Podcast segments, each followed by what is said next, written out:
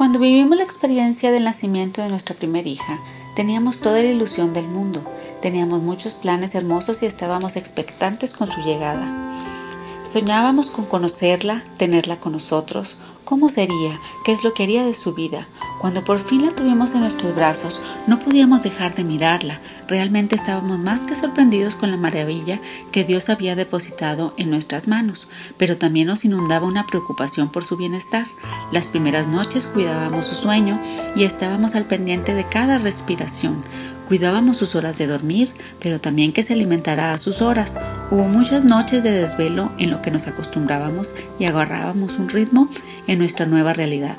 Pero cuando creíamos que ya estábamos aclimatados con nuestra hija, llegó nuestra segunda hija y vuelves a empezar con las ilusiones, pero también con los cuidados y las preocupaciones propias de un recién nacido.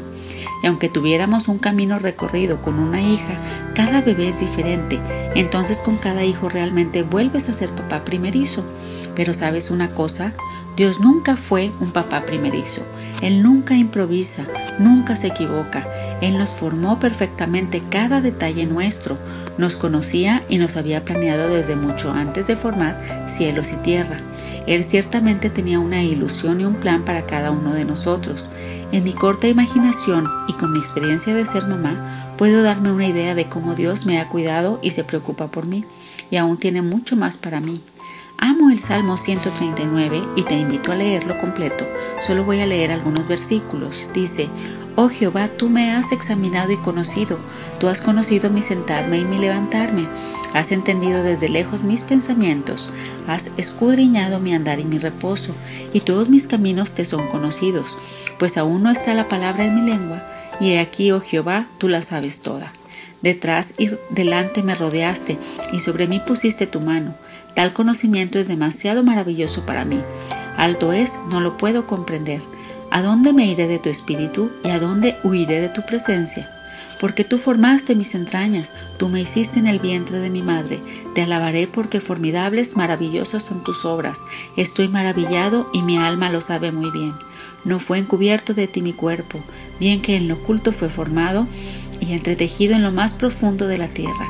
Mi embrión vieron tus ojos y en tu libro estaban escritas todas aquellas cosas que fueron luego formadas sin faltar una de ellas. Cuán preciosos me son, oh Dios, tus pensamientos, cuán grande es la suma de ellos. Si los enumero, se multiplican más que la arena. Despierto y aún estoy contigo. Examíname, oh Dios, y conoce mi corazón. Pruébame y conoce mis pensamientos, y ve si hay en mí camino de perversidad, y guíame en el camino eterno. En verdad me maravilla saber del gran amor de Dios para con cada uno de nosotros y tener la confianza que sus pensamientos hacia, mí son de bien ayer, hoy y siempre, como lo expresa Jeremías en el capítulo 29, 11. Pues yo sé los planes que tengo para ustedes, dice el Señor. Son planes para lo bueno y no para lo malo, para darles un futuro y una esperanza. En estos días, cuando oren, los escucharé. Si me buscan de todo corazón, podrán encontrarme. ¿Qué quiero expresar con esta palabra? Dios está en control de nuestras vidas, nos creó con propósito eterno y tiene los mejores planes para ti y para mí. Pero aún nuestro descanso está en Él. Nuestra alma cuando cree en sus promesas y en su palabra logra descansar y estar confiada, porque hasta el sueño viene a ser una recompensa a los que en Él confiamos. A veces queremos lograr cosas en nuestras fuerzas y definitivamente es importante el trabajo y el esfuerzo para lograr algo. Pero lo más importante es acudir al Señor, quien sabe mejor que nadie lo que necesitamos y anhelamos, pero no sabemos pedir o dejamos al último el mejor recurso que tenemos, que es la oración. Jesús en Mateo 7 dice, pedid y se os dará, buscad y hallaréis, porque si nosotros como padres sabemos dar buenas dádivas a nuestros hijos, cuanto más el Padre que está en los cielos. Si te has sentido preocupado, angustiado, sin rumbo, sin sueño, preséntate ante el Señor con oración y ruego. Él te ama, Él te formó, te conoce y tiene los mejores planes para ti.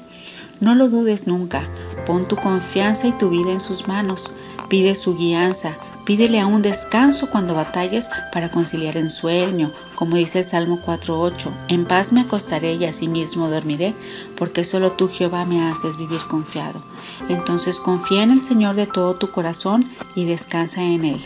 Él nunca improvisa. El Señor te bendiga.